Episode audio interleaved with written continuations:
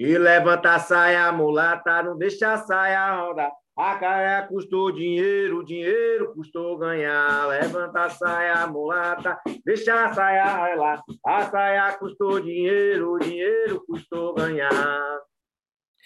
Fala galera, bem-vindos a mais um podcast. E hoje a gente vai trazer um, alguns temas muito interessantes sobre a comunicação por trás da comunicação, né? A comunicação de duplo sentido. Então nós vamos trazer alguns, alguns mitos que a gente tem aí por trás das culturas populares e dentro disso como que algumas cantigas acabaram chegando do jeito que chegaram até a gente, muitas vezes em, cantando coisas pejorativas. Certo, Vanessa? Certo, Mesquita. Olá para todo mundo que está aí. Bom, gente, então tem muita coisa aí, né? Muita palavra que é explícita e muita palavra que é implícita, que é aquela que fica escondida. Acho que a gente vê muito isso no samba de roda. Isso veio muito para a capoeira também, né? Lá também a gente encontra aí muita palavra de duplo, triplo sentido, né? Não parece que nunca está dizendo o que quer dizer. Sempre você tem que ter uma interpretação. Claro que essas interpretações elas têm muitos significados, né? Cada um pode dar interpretações diferentes, porém elas já trazem histórias aí, né? Então, algumas tem como a gente saber, sim, lá na origem dela, o que, que ela significa. E outras realmente abrem aí para muito, né? A pessoa fica lá viajando. Será que a pessoa estava me xingando, estava me elogiando com essa cantiga, né? Isso é um problema também. Então, essa questão aí é legal da gente e conhecendo algumas palavras, as que a gente sabe, né? Sempre vai ter aquelas que a gente também tem dúvida, e a gente vai perguntando para os nossos mais velhos. Mas já que o mestre me encantou essa aí da mulata, eu tava rindo aqui já pensando, ah, meu Deus, vai dar ruim, viu? Essa cantiga não pode cantar, não. De mulata, já levei um esporro já por causa dessa cantiga, não vou dizer de quem, viu? Não vou contar quem que me deu um esporro, mas vou perguntar para o Mesquita, então, por que, que mulata é um termo muito ruim eu acho que você devia contar para as pessoas sim. Eu acho que as pessoas têm o direito de saber as coisas que você apronta. Os seus podres, Vanessa, você tem que contar para as pessoas. Eu acho que você devia contar. Conta para as pessoas, conta as coisas que você aprontava por aí quando você tinha outra vida. As pessoas vão só entender com esses podcasts o quanto você é malvado comigo, viu? Esse meu professor aqui, ó, só por Deus. Bom, é que teve uma vez que eu estava dando uma oficina de samba de roda, isso pré Casa de Tapera, na pré-história, né? na minha pré-história da Casa de Tapera, aquilo que veio antes. E aí uh, o Mesquita viu lá um vídeo onde estavam cantando essa cantiga aí, Levanta a Saia Mulata. E eu estava lá dançando lá, deixei cantar na minha aula, porque eu sempre ouvi essa cantiga dessa maneira. E no mesmo dia eu tinha contestado uma outra cantiga que está lá na casa de Tapera, né? Aquela que todo mundo sabe, né? Que fica bem explícito lá do, do Se Essa Mulher Fosse Minha. Aí ele falou: Pois é, que estranho, né? Uma você se indigna, e na outra cantiga que também traz toda uma violência contra as mulheres pretas, você estava lá dançando. Mas ele não falou desse jeito, viu? Ele falou brabo. Aí eu falei, meu Deus do céu, o que, que tem na mulata que eu não estou sabendo? Até porque a gente ouve no carnaval as mulatas, isso aparece até na televisão, né? Então é um termo que ainda é muito utilizado. Ele falou, mas você sabe o que, que é, menina, que significa mulata para você sair cantando por aí? Aí eu fiquei, putz, eu não sei o que, que é. Que vergonha, né? Aí, claro, ele me explicou como ele vai explicar agora, viu? Que ele explica, eu não consigo explicar como ele, eu já entendi. Mas eu acho que o Mesquita explicando vai ficar melhor, sem brigar com eles, né? Que, que ninguém cantou, só o Minduim, de propósito. As pessoas cantam, as pessoas cantam. E aí o que acontece é, ainda falando de diáspora, né, na época da escravidão, você tinha vários meios de comércio de, de pessoas escravizadas, pessoas negras escravizadas. Então você tinha o que a gente chama de escravo, é, o que chamavam né, de escravo de ganho, que trabalhava de uma maneira. Aí você tinha aquele escravizado que trabalhava dentro da casa grande, que era um outro tipo de serviço. Você tinha aqueles destinados para zonas rurais e você tinha aqueles que trabalhavam nas cidades especificamente. O que acontece é que o valor desses escravos mudava, o valor dos escravizados, né, de, de, de, de serventia de um para o outro, e naturalmente eles identificavam ali, é, digamos assim, qualidades, né? Ou, ou, ou, o que quer que seja, que determinasse para que, que ele seria bom. Então falou, pô, fulano é bom, pra, assim é bom para trabalhar dentro de casa. Esse fulano aqui é bom para carregar coisa. Fulano aqui é bom para trabalhar no porto. Então você vai tendo os, é, é, essas subdivisões dentro do comércio de pessoas escravizadas. E aí, é, um, uma dessas linhas que acabou chegando e é, as palavras pejorativas vão ficando por imposição, né? Acontece uma. Acontece isso de diversas maneiras com os homens também, mas a verdade é que os homens, né, ditos brancos, eles tinham uma atração muito grande sexualmente por mulheres negras. E a gente sabe que era super comum a coisa do estupro, né? Era comum e permitido, inclusive. É, era comum, comum. A única coisa que impedia mesmo seria talvez uma mulher do cara ciumenta, que talvez não impedisse, mas limitasse um pouco, dependendo de quem fosse a esposa. Mas fora isso, era uma prática super comum tanto do senhor quanto dos capatazes que trabalhavam para ele, né? É, era meio que, que natural isso. Então as mulheres sofriam muito com isso. E aí você tem dentro desse, desse entendimento deles, eles entendem que uma mulher, quando ela é negra e ela tem um corpo grande, digamos assim, um corpo bonito, avantajado, eles, é, por, por conta de ter as pernas grossas, de ter o quadrilzão grande, né, ter, ser grandona, eles associavam com a mula. Porque a mula o é, que, que é a mula? A mula ela não é nem um cavalo, nem um boi, nem uma égua. Ela tá ali no meio do caminho, tá, tá meio que junto com o burro, meio que junto com o jumento ali, meio que não servindo para muita coisa, né? Serve para comer e para carregar, para carregar, para carregar peso. É mais ou menos essa ideia. Então eles acabaram associando isso, né? Então eles associavam muito essa mulher negra num primeiro momento, né, com a égua e num segundo momento com a mula. Por que isso? Porque agora entrando num, num, num viés um pouco machista, viu, Vanessa? Se segure aí. Não é um processo é, da escravidão em si. O, o, homem em si, culturalmente, ele tem esse processo machista e, e ele também associa várias coisas. Então era uma coisa que já tinha na Europa, essa coisa do homem enxergar a mulher como aquela mulher mais brava como uma, como uma, é que eles falavam, né, coisa de uma égua, uma égua selvagem. Porque quando você tem uma égua que você não consegue domar, o que, que eles fazem? E o garanhão precisa montar a égua para poder procriar, garanhão de, de cria. O que, que eles fazem? Eles põem um cavalo rufião.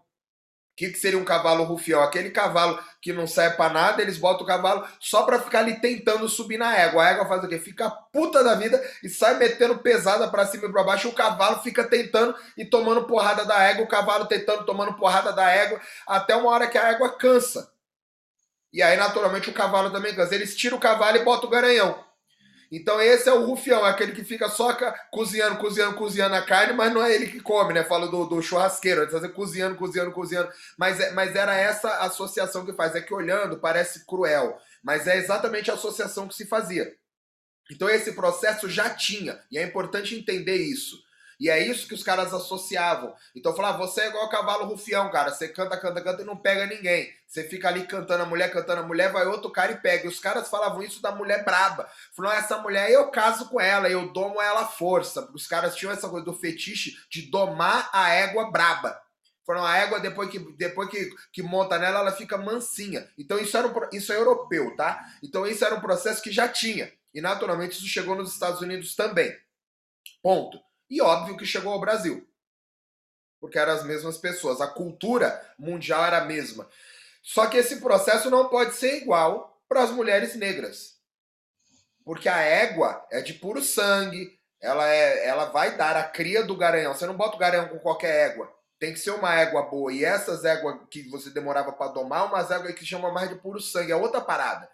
E aí, naturalmente, uma mulher branca, brava, é uma égua que eu vou fazer questão de domar. A mulher negra, ela não pode ser égua, porque senão é igual. Então a mulher negra tem que estar para baixo. Então ela passa a ser a mula, que ela não serve para procriar, não serve para nada, ela só carrega peso. Essa é a parada. Então, quando eles pegavam as mulheres negras que tinham esse corpo mais avantajado, eles associavam a mula. Então você podia subir em cima, montar nela que ela aguentava peso. Ela aguentava muito sexo, né? Porque era isso que eles enxergavam. E aí, naturalmente, dependendo para que você queria, ela, por ela ter um corpo avantajado, ela aguentava. Então você podia botar dois, três, quatro homens juntos que uma mulher branca não aguentaria, uma mulher negra aguentaria.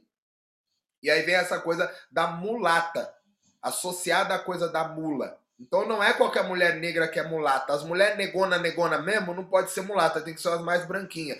Porque o fetiche não era para as mulheres preta, pretona com relação a essa coisa da mulata. Era aquela, aquela negra que tem um traço branco ali no meio. Que já é uma mistura. Porque esse processo já vinha acontecendo desde sempre. Desde que o negro chegou aqui escravizado, esse processo já acontecia. Então era uma coisa comum e aí você acaba associando essa, esse tipo de esse estereótipo, né? Acho que a gente pode falar isso. Esse estereótipo de mulher, né, negra, X desse jeito, é uma mulata. E aí, claro, você tem vários tipos de mulata dentro desse processo, e é mulata mesmo que eles faziam tabela, né? Falou, não, essa aqui é uma mulher assim, essa aqui é desse jeito, essa aqui é desse outro jeito. E aí você vai naturalmente separando o que eles chamavam de joio do trigo. Então as mulatas eram mais caras do que aquela mulher que trabalha na casa de dentro, na casa grande. Né? Mulata, por conta do, do corpo, ela aguenta ter muito filho. Isso é importante entender também esse processo do filho, por quê? Porque no final da escravidão, quando já estava acabando, eles começaram a perceber que ia dar ruim, que eles iam ter que cortar a parada da, do, do tráfico. E aí eles falaram, pô, eu não posso mais trazer escravizado para cá vai dar problema para mim aqui. O que, que, que, que eles começaram a fazer? Começaram a trazer crianças escravizadas. Então, a última parte da escravidão foi a pior parte. Porque eles começaram a trazer crianças, por quê? Porque dura mais tempo trabalhando. É criança, eu pego meio que leve com o molequinho ali no começo, mas eu pego um molequinho desse, ele já vai trabalhando com 15, 16 anos, já tá bem, já tá forte, trabalhando e vai durar muito mais do que o cara que chegava aqui com 30. Eu já ganhei 15 anos só aí. Então eu já pago, eu já gasto metade do que eu gastava só nessa brincadeira. Eu não trago dois escravizados para cá. Eu trago um que vai durar o dobro do tempo. E aí depois eles entenderam que era melhor ainda se eles trouxessem as mulheres. Por quê? Quando ele traz a mulher, ele ganha dinheiro com o trabalho daquela mulher em cima, ele sempre pode engravidar aquela mulher e as crias são propriedade dele. Então ele, eles entenderam que não precisava trazer as crianças. Era melhor trazer as mulheres, ganhar dinheiro com as mulheres enquanto elas fazem as crianças aqui. E aí, naturalmente, eu não tô, eu não tô fazendo tráfico de escravos. A minha escravizada, a minha, ela engravidou. Eu não, não trafiquei ninguém. Minduim, você quer falar aí? Minduim? Acho que o Minduim ficou sem ouvir a gente ali. Porque ele foi... Minduim, tá ouvindo aí? Uma... Acho que não. E nem, é, nem a gente está ouvindo você também, Minduim. Você está mudo. Parou, agora é de Então, tenta arrumar aí e ver que você consegue. Bom, seguindo, bebê. Deu para entender até aí? Ficou claro esse processo da importância de, de, desses momentos aí? Deu sim, e que pesado, né? É bem difícil ouvir, assim, é bem difícil a gente entrar nesse tema, né? Porém, é muito importante aí para quem está ouvindo e ainda canta esse tipo de música. A gente vê o, o, tamanho da violência que ela traz na história, essa palavra, né?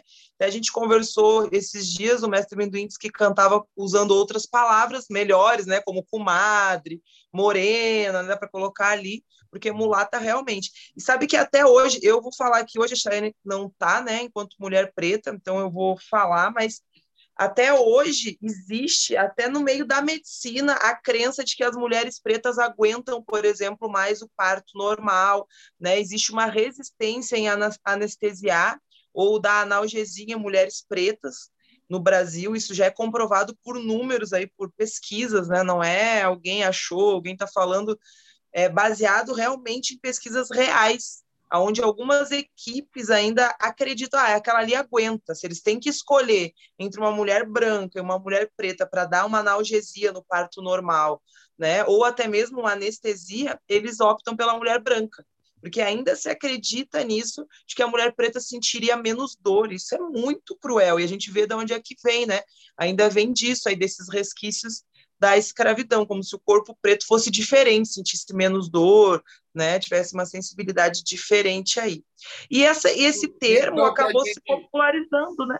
Sim, e isso é o que a gente chama de, de intrínseco, literalmente, né? do, do, racismo intrínseco aí dentro da gente. Literalmente, as pessoas só reproduzem sem nem saber e eles jamais teriam como saber se não forem atrás, porque essa é a história não contada, né? Então, jamais você teria como ter acesso a esse, esse tipo de informação. E a, é, as próprias escolas de samba. Que foi, Minduim? Oi, mestre. Eu voltei a ouvir vocês.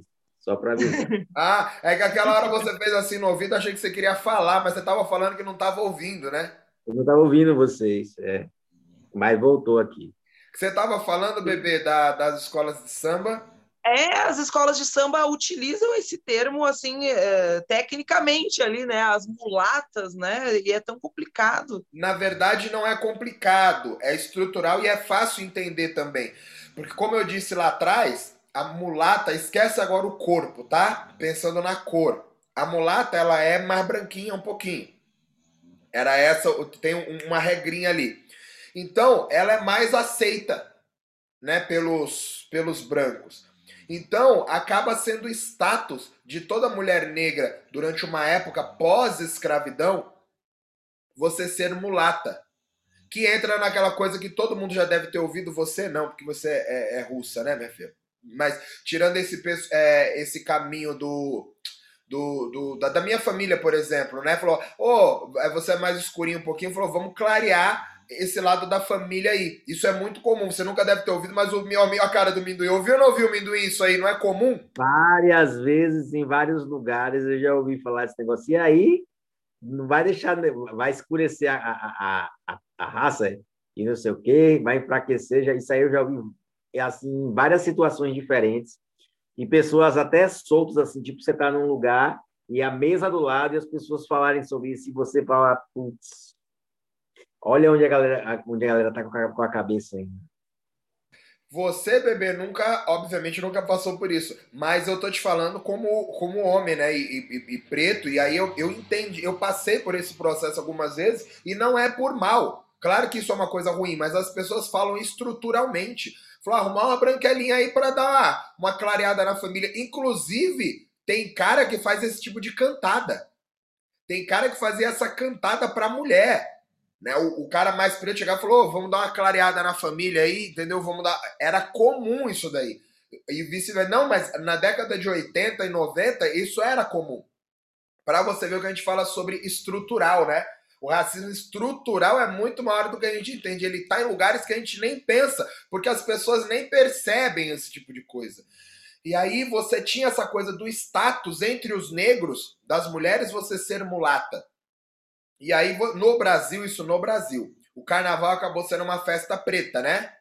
Não é africano, não é mais o, o carnaval no Brasil, ele é entendido pelo povo preto, que faz a festa. Então, quando as mulheres começam a ganhar o carnaval, eles começam a ter o destaque dos blocos carnavalescos. E o destaque dos blocos carnavalescos era das mulheres bonitas que vinham à frente né? E normalmente eram as pessoas pretas, você não tinha muito branco participando ali na festa da rua, os brancos estavam sempre assistindo nos lugares mais altos, né? Porque não se misturavam mesmo, existia uma segregação não oficial, velada, sempre teve, todo mundo sabe disso. Então quem estava lá embaixo era todo mundo preto. Entre esses pretos todos aí, a gente vai botar uma pretinha mais branquinha, que é para poder ganhar uma nota melhor ali no meio, para ficar colocado. E aí você começa a ter esse esse entendimento de uma outra maneira. Você vai, claro que você vai colocar então quem eram as mulheres que iam à frente? Eram as mulatas. E no começo elas não ficavam sem roupa. Todo mundo tinha fantasia. Só que a coisa da mulata começou a remeter em mostrar o corpo. E aí, quanto mais você. Isso demorou anos, né? A gente está fazendo uma ordem cronológica de vários anos contada em um minuto. Mas é, com o passar dos anos, você foi expondo cada vez mais o corpo. Você foi expondo o corpo, você vai expondo o seu corpo, você expõe seu corpo. E aí, como que você expõe? Você vai tirando as peças. Vai tirando, vai tirando. E aí você começa até aquela coisa, não pode ser a mulher muito preta, você tem que ser a mulher mais clarinha. E aí por quê? Porque tem o corpo bonito e aí aquilo começou a, quando o carnaval se estruturou, aquilo começou a ter nota. Então você já tem as pessoas certas, quem é que você vai colocar à frente da escola de samba.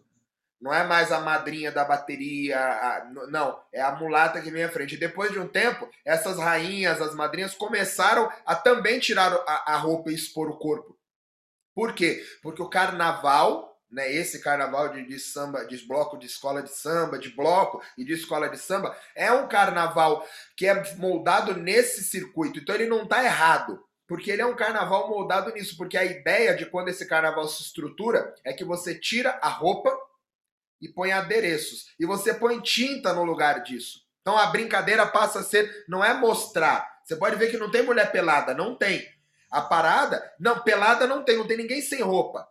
Mas é como você vai esconder aquilo de uma maneira mais criativa. Então você põe tinta, Aí tem o tapa-sexo hoje, né? Mas você pode. E você põe a tinta para esconder com os adereços. Então tá à mostra, mas tá escondido estando à mostra, porque tudo compõe uma coisa só. Faz parte de como esse carnaval foi moldado e tá intrínseco também em mostrar o corpo dessas mulatas que vem vindo. E aí, com o tempo, as mulatas viraram passistas, né? Elas acabaram aprendendo a sambar mesmo, porque isso começou a dar nota. Então, e, aí, com o tempo, naturalmente, essas mulheres começaram a se preparar para ir para a escola de samba, porque isso começou a dar dinheiro. E aí começou a dar dinheiro, a mulher vai, vai cuidar para ter o corpo, que a gente chama esteticamente de bonito dentro de um padrão X de beleza. Né, que é a mulher com a perna toda torneada, com a, com a bunda grande, com a barriga trincadinha. Então a mulher começou a se preparar para aquilo. E aí aquelas mulheres com os peitão grande que sempre teve passou a não ter mais. As mulheres começam a botar silicone de um peito tamanho X, passou a não ser mais aquela coisa natural e começaram a se preparar para aquilo. Tanto que você cresceu vendo isso daí, eu tenho certeza, porque eu também me induí também, e para mim era normal, o processo da globeleza. A globeleza, que, era a Valéria Valença, né? Ela era a globeleza. Que é a globeleza? É a mulata da Globo. Puta que me pariu. Então você tinha esse processo. E depois que ela saiu, eles puseram outra mulata. E qual que era a brincadeira? A brincadeira é que ela entrava sem roupa nenhuma e os caras pintavam e realmente parecia que ela estava com roupa. Não parecia de verdade. Você via aquilo, não era. Tanto que a mulher ia pelada várias vezes por dia, ah, nua, e na televisão aberta com criança vendo, mas realmente quando você olhava, parecia que ela estava de, de roupa. Ela estava mostrando, mas não estava. Era uma parada muito louca. E aí entra a arte do carnavalesco, do cara que fez a pintura. E aí vira um mercado gigantesco que acaba funcionando dessa maneira. E aí criou-se um mercado que hoje é a maior festa de céu aberto do mundo, que é o carnaval. Olha que parada muito louca, baseada em cima de uma coisa estrutural, né?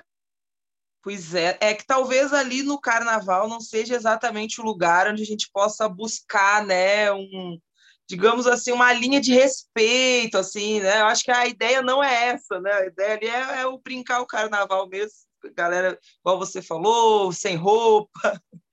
Eu acho que a gente, sim, né, é, dentro das culturas populares aí que preservam alguns conceitos, que nos preocupamos mais com isso, né, com essa preservação da mulher mesmo, com essa história, né, porque o carnaval acho que é um momento para quem quer e quem gosta da, né, da, daquela situação ali expor e tá tudo bem, né? Concordo.